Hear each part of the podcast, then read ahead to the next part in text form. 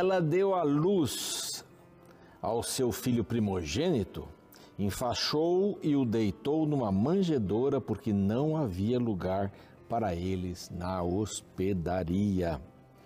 Feliz Natal, não é? Hoje a gente comemora o Natal, o nascimento de Cristo, embora a data não tenha sido essa, mas não tem problema nenhum a gente lembrar né, do nascimento de Cristo, a importância do nascimento de Cristo. É bem verdade que essa festa se tornou, em muitos lugares, uma festa social, uma festa da família, um encontro, troca de presentes debaixo de uma árvore, etc. e tal. E aí tem aqueles que defendem que a árvore, eles colocavam cabeças ali, penduravam, e pagã, etc. Sabe, nada disso importa. Importa a gente olhar para Cristo e dizer assim, Senhor, obrigado por ter nascido no meu coração. Essa, essa deve ser a nossa palavra para Ele. Obrigado, Senhor, porque o Senhor deu sua vida. Teve um começo aqui. Maria ficou grávida pelo Espírito Santo, uma coisa absolutamente anormal, mas divina. Não é? E, Maria, a mãe humana, e José, o pai humano, que não teve participação no nascimento de Cristo, ambos da descendência de Davi, agora vão para Belém, para o censo, não encontram lugar e na estrebaria, estrebaria, Jesus nasce. E eu acho bacana isso deu à luz, enfaixou, deitou numa manjedoura, e manjedoura é lugar que o animal come, é, tem cheio de, cheio de baba, né? Não é um local limpo. Ela o colocou ali com muito carinho, e aqui vem a expressão que dói, porque não havia lugar para eles na hospedaria. Então a grande pergunta: há lugar no seu coração para Jesus hoje, amanhã, depois, ontem? Há lugar não porque a gente, o mundo comemora, o mundo cristão comemora o nascimento de Cristo, mas há lugar para ele? Essa é a grande pergunta. Em vez de você ficar discutindo se tem árvore, se não tem, se é pequena, se é larga, se é verde, se é branca, e Papai Noel, nada disso importa nesse dia. O que importa nesse dia é se ele está nascendo no seu coração. Coma com a sua família, não é? Acho que você já ceou ontem, se você está às 6 horas da manhã comigo aqui, você já ceou ontem, e, ou passou a noite toda, mas medite no nascimento de Cristo. Isso é o mais importante. Isso é o mais importante. Que ele possa nascer no seu coração. Agora, nesse instante. Que possa renascer no seu coração. Esse é o objetivo do Natal. Feliz Natal para você. Feliz Natal.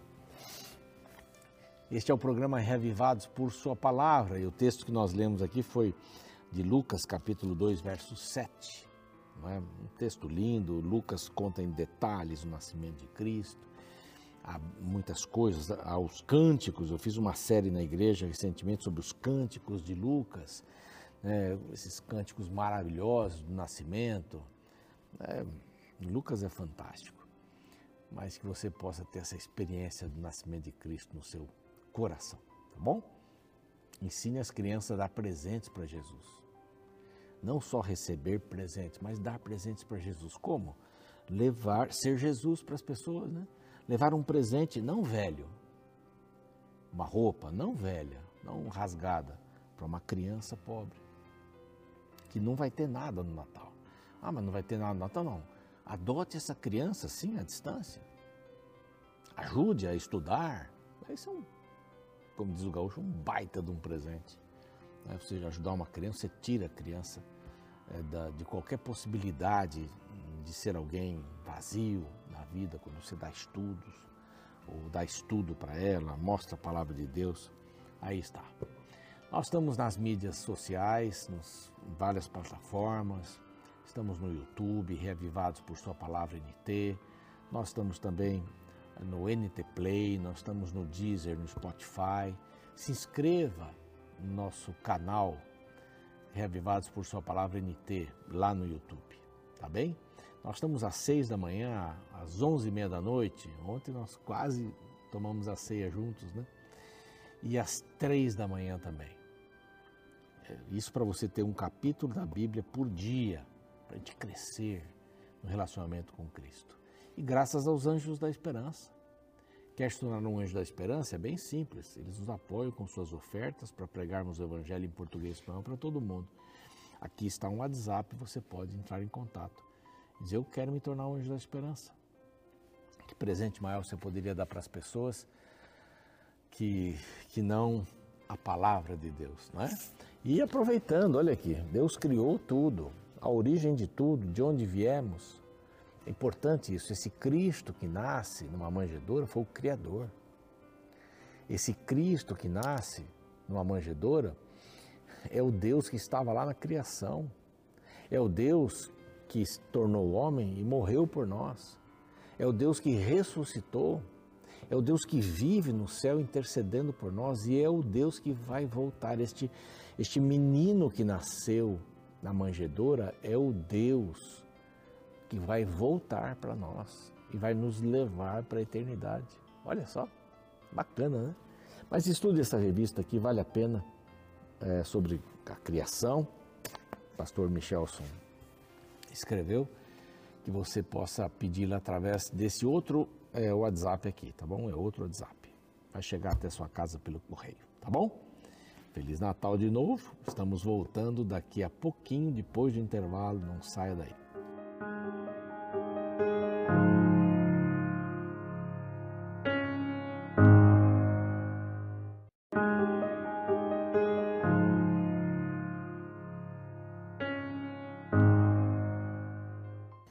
muito bem nesse dia eh, que o mundo cristão comemora o Natal, não foi nessa época, você sabe, é, deve ter acontecido aí em abril, mais ou menos, é o que acham, por causa da, do, do, tempo né, que, faz, que fazia, etc. Mas não tem problema. A gente comemora assim mesmo, né? E agradecendo a Deus pelo nascimento de Cristo e este aqui é um capítulo muito legal, que começa uma, um outro bloco, o terceiro, o, aliás, o sétimo bloco da, de Isaías, e é muito legal. Ele apresenta quatro acontecimentos futuros aqui. Vai do capítulo 32 até o capítulo 35. O 36 ao 38, a gente vai ver umas coisas bem diferentes ali. É um interlúdio aí. Mas esses capítulos aqui são bem bacanas. Esse em especial. Porque a gente pode dar um título tipo assim: Deus gostaria que fosse assim. Mas num dos títulos que eu vi num, num comentário é o abalo e a glória do futuro. Quer dizer, Deus tinha um plano ele ficou meio abalado, o plano. Mas Deus tem uma saída para esse plano, se não der certo, que são as profecias condicionais. E aqui há várias profecias condicionais. O povo teria o melhor da terra, moraria e todos seriam, todas as nações viriam até Jerusalém para prestar homenagens a Deus, honrar o nome de Deus, louvar o nome de Deus. Essa é uma das das, eh, das ideias, era uma das ideias. Isso não aconteceu, um abalo, mas a glória do futuro. O futuro tem glória, o futuro é marcado pela glória de Deus. E aqui vai falar sobre o Messias, por isso que encaixou bem aqui no dia que a gente está vivendo hoje. Eh, o encaixe aqui do Messias, o capítulo que fala do Messias, o reinado do justo rei. É, Ezequias foi um rei extraordinário, extraordinário. Já mencionei aqui Davi, Salomão e Ezequias. Ezequias teve essa, essa, esse destaque como Davi, como Salomão também diante do povo de Deus. Bom, tá aqui. Eis aí está que reinará um rei com justiça e em retidão governarão príncipes. O rei com justiça e os príncipes em retidão. Muitos acham que os príncipes seriam os doze apóstolos. É uma, é uma, é uma ideia, não, não está escrito aqui, também a gente não tem.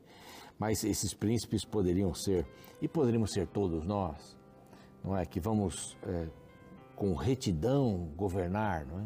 a nossa vida, a vida da comunidade e tudo mais. Mas aqui fala sobre a sociedade ideal, é essa ideia da sociedade ideal. Estou aqui olhando, nossa produtora está toda feliz que nós temos uma claquete nova. Nossa claquete estava bem feiazinha e o nosso produtor trouxe uma claquete nova. Todo mundo feliz, rindo aqui, vocês não estão vendo, mas eu estou vendo. Estou feliz por eles também aqui. Hoje é Natal, então dia de presentes, né? Tá ótimo. Mas vamos seguir aqui. O Messias é o mais importante aqui. A sociedade em que o Messias é o rei. Você já imaginou isso? Essa era a ideia.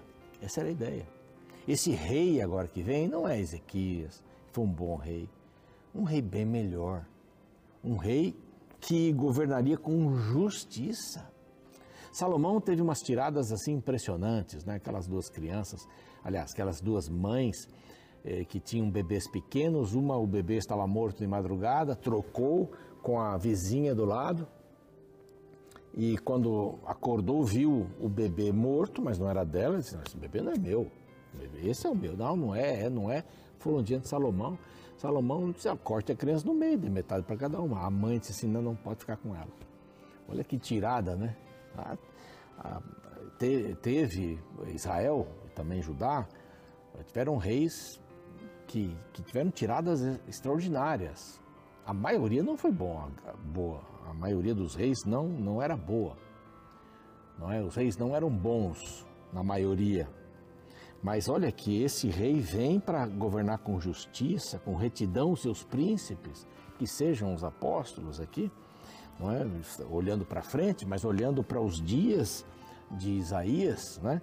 um rei governaria um rei diferente. Olha, e cada um servirá de esconderijo contra o vento de refúgio contra a tempestade, de torrentes de água, águas em lugares secos, e de sombra de grande rocha em terra sedenta. Os olhos dos que vêm não se ofuscarão, e os ouvidos dos que ouvem estarão atentos. Naqueles dias, os que viam eram profetas e os videntes. É? Os que viam e ouviam eram os profetas. Eram aqueles que estavam dispostos a ouvir o que Deus estava, estava querendo dizer. Mas esse rei viria e com esses príncipes e eles teriam toda essa, eh, toda essa é, descrição, esconderijo contra o vento, refúgio contra a tempestade. O vento nessa região é muito forte. Quando vem, vem junto com a areia.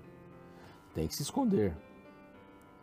O coração dos temerários, dos precipitados, temerários, saberá compreender, e a língua dos gagos falará pronta e distintamente. O que você está enxergando à volta de Jesus? Quando o corruptível se transformará em incorruptível? O mortal se transformará, a palavra de Paulo para os Tessalonicenses, em imortal, para os Coríntios, melhor, em imortal. Olha que, que coisa fantástica aqui, fantástica. Aqui diz que o louco, porque o louco, não, verso 5, estou lendo já o 6. Ao louco nunca mais se chamará nobre. Não tem razão de chamar o louco nobre. O camarada ganhou muito dinheiro, mas é louco, louco no sentido de, de parcial, de injusto, não vai ser, nunca mais vai ser chamado. E do fraudulento jamais se dirá que ele é magnânimo. E rouba de uns e entrega para outros, né? Robin Hood. Aí esse não vai ser mais magnânimo? Não. O louco fala loucamente. Aqui, esse verso anterior, inclusive, é inversão de valores, né? A gente olha para essas pessoas e que tem adjetivos bem bonitos, positivos, o louco fala loucamente e o seu coração obra o que é iníquo. Olha só, obra o que é iníquo para usar de impiedade para proferir mentiras contra o Senhor, para deixar o faminto na ânsia da sua fome e fazer que o sedento venha a ter falta de bebida. Também as armas do fraudulento são os métodos da justiça do fraudulento. Esse daí não vai ter mais. Aí não vai ter mais. O pobre vai ser tratado justamente. Então não haverá mais esse, esse grupo que só tira, né? E aí vem algumas advertências. Você vê, tem lá uma palavra de esperança, depois tem algumas advertências. Levantai-vos, mulheres, e viveis despreocupadamente. Que viveis despreocupadamente? Ouvi a minha voz, ó filhas, que estáis confiantes, inclinai os ouvidos às minhas palavras. Daqui um ano, daqui um ano e dias, vireis a tremer, ó mulheres, que estáis confiantes, porque a vindima se acabará e não haverá colheita. Esse é o ano 701, quando os assírios iriam invadir uh, Judá, tomariam 48 cidades. A última cidade, Laquis, onde uh, o rei estava, Senaqueribe, e manda os seus oficiais para falarem ali com com Ezequias para dizer que ele se entregue e tal. Vocês estão se apoiando no Egito. Daqui a pouco vai aparecer. Isso aqui, capítulos 36 para frente vai aparecer. Mas ele fala das mulheres porque elas estão tranquilas. Então, continuam a, a buscar as melhores roupas, continuam gastando dinheiro. Aqui diz assim: olha, tremei mulheres que viveis despreocupadamente turbai-vos vós que estáis confiantes. Despi-vos e ponde-vos desnudas e cingi com panos de saco os lombos, batei no peito por causa da, dos campos aprazíveis, por causa das, das vinhas frutíferas. Mas olha, vai acabar tudo isso. Então, por um lado, ele fala do Messias que vai vir, que será maravilhoso. Deus não sabia que o povo não ia ser obediente, mas Deus deu todas as condições para que eles fossem obedientes, para que talvez, como eu já disse em capítulos anteriores, o Messias viesse naqueles dias e restaurasse o reino de Israel novamente. Olha que coisa maluca, coisa extraordinária poderia ter acontecido. Então ele fala da promessa do Messias, o Messias não veio naqueles dias, veio depois. E vai vir ainda. Essa profecia tem uns desdobramentos ótimos, mas assim, mas vocês ainda estão confiando nas riquezas? Vocês ainda estão achando que são alguém? E ele pega aqui as mulheres, que as mulheres tinham um papel bastante importante em toda essa é, em, em, toda essa visão de, de Jerusalém, mas elas estavam lá no topo. E como já vimos em outros capítulos, é, isto é o que Deus não quer. Pessoas altivas, pessoas que têm dentro de si esse orgulho, isso daí vai tudo acabar. Vai acabar. Os palácios serão abandonados, a cidade ficará a cidade populosa ficará deserta, tudo isso. Agora o capítulo, o verso 15 do, desse capítulo 32, ele traz um, uma nova visão ele diz assim: tudo isso é que vai acontecer até que se derrame sobre nós o Espírito lá do alto. Isaías falando. Ele fala do Messias, vai ser maravilhoso, vai vir, vai ser justo e tal, mas tem pessoas injustas, cuidado. Vocês não vão ter vez, ter vez. Vocês não vão ter vez. Vocês são fraudulentos, vocês não. Até que se derrame sobre nós o Espírito lá do alto, então o deserto se tornará pomar e o pomar será tido por bosque. Esse é o, é o divisor das. É o divisor. O juízo habitará no deserto e a justiça morará no pomar. O efeito da justiça será paz. Quem não quer paz, né? Que coisa. E o fruto da justiça, repouso, segurança para sempre. Meu povo habitará em moradas de paz, em moradas bem seguras e em lugares quietos e tranquilos. Quando isso aqui? Quando isso aqui? É quando o rei vier, esse rei mencionado ali. Então já estava tudo para Deus, se o povo cumprisse, mas ele não sabia? Sabia, mas ele, ele, ele vai fazer tudo sempre por você e por mim. Tudo. É onisciente, mas ele vai até os últimos. As últimas consequências. E aqui ele ainda diz, né? O Espírito Santo vai ser derramado. E o Espírito Santo é derramado só para quem quer, né? Quem, quem abre o coração. E aí vai, vai falando, lugares quietos, tal, ainda que haja saraivada, caia o bosque, seja a cidade inteiramente abatida, bem-aventurados vós, os que semeais junto a todas as águas, e dais liberdade ao pé do boi do jumento. Fala de liberdade aqui, como é importante a liberdade. Né? Vocês que dão liberdade, porque tem muito pasto, tem muitos bois, tem muitos jumentos tem muito pasto, dão liberdade. Não ficam prendendo o pé. E a Bíblia fala algumas coisas sobre você prende o, o, o animal e põe ele para comer. Não tem nem sossego na hora da, da refeição. Né? Só trabalha, trabalho. O animal precisa descansar. Né? Ele é feito de carne. Tem músculos, tem. Não pensa, mas ele precisa descansar. E aqui, comparando né, a liberdade que o povo terá, vai ter moradas em paz, vai ser tranquilo. Hoje a gente compra uma casa, põe cerca, põe alarme, põe câmera, põe um monte de coisa, né? Que mundo que a gente vive? Diz assim, o mundo poderia ser diferente aqui esse mundo poderia ser diferente. E é um mundo que vai ser diferente. Isso não aconteceu aqui. Infelizmente, né? Não aconteceu aqui. Mas vai acontecer. E em breve. Porque os sinais já estão se cumprindo. Jesus vai voltar. E vai ser este rei aqui, justo, maravilhoso. Nós vamos morar em moradas de paz. Mas enquanto isso não acontece, que a paz seja ou que o nosso corpo seja o templo do Espírito Santo e seja a morada de paz.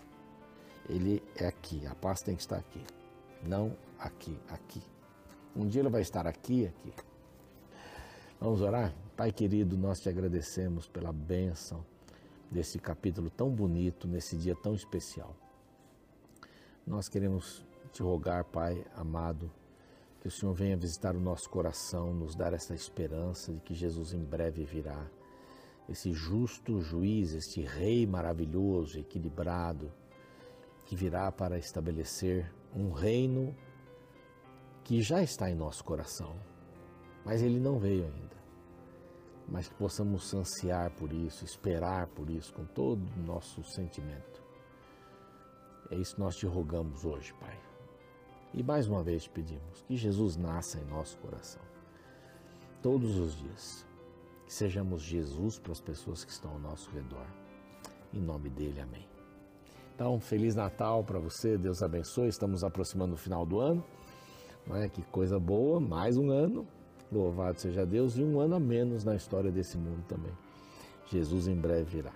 Feliz Natal, um grande abraço.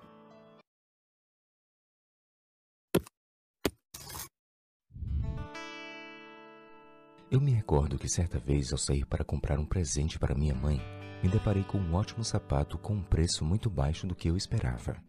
Imediatamente falei para a vendedora que eu o levaria. Porém, para minha surpresa, quando fui pagá-lo, a atendente me informou que a etiqueta que estava naquele sapato não era dele, mas sim de outro. Os valores estavam invertidos.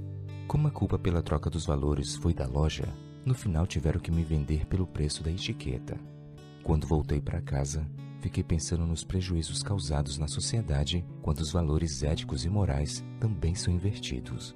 Ou seja, quando o que é errado é banalizado e começa a ser confundido com o que é certo. Certa vez, ao assistir um famoso filme cujo enredo principal girava em torno de um grupo de pessoas que tinha como objetivo roubar um grande cofre, lá pelo meio do filme me vi torcendo para que eles conseguissem roubar sem ser pegos pela polícia. Foi aí então que me percebi torcendo para uma atitude que era errada. Eles estavam prestes a cometer um crime, porém, pela construção da trama, eu acabar invertendo os valores e torcendo pelo lado errado. No capítulo 32 do livro de Isaías, o profeta descreve o governo justo que Deus deseja estabelecer no mundo. Um dos erros que é combatido por ele é a inversão de valores. No verso 5 lemos: Ao tolo nunca mais se chamará nobre, e do avarento nunca mais se dirá que é generoso. Sabe, aos olhos de Deus, as etiquetas dos valores nunca são trocadas. Tal atitude deve ser imitada por seus filhos também. Não podemos ser cegados pela cultura da banalização do mal. Precisamos ficar atentos para não tratarmos o que é mal como se fosse bom e nem o que é bom como se fosse mal. Como bem declarou G.K. Chesterton, o certo é certo mesmo que ninguém o faça. O errado é errado, mesmo que todos se enganem sobre ele. thank you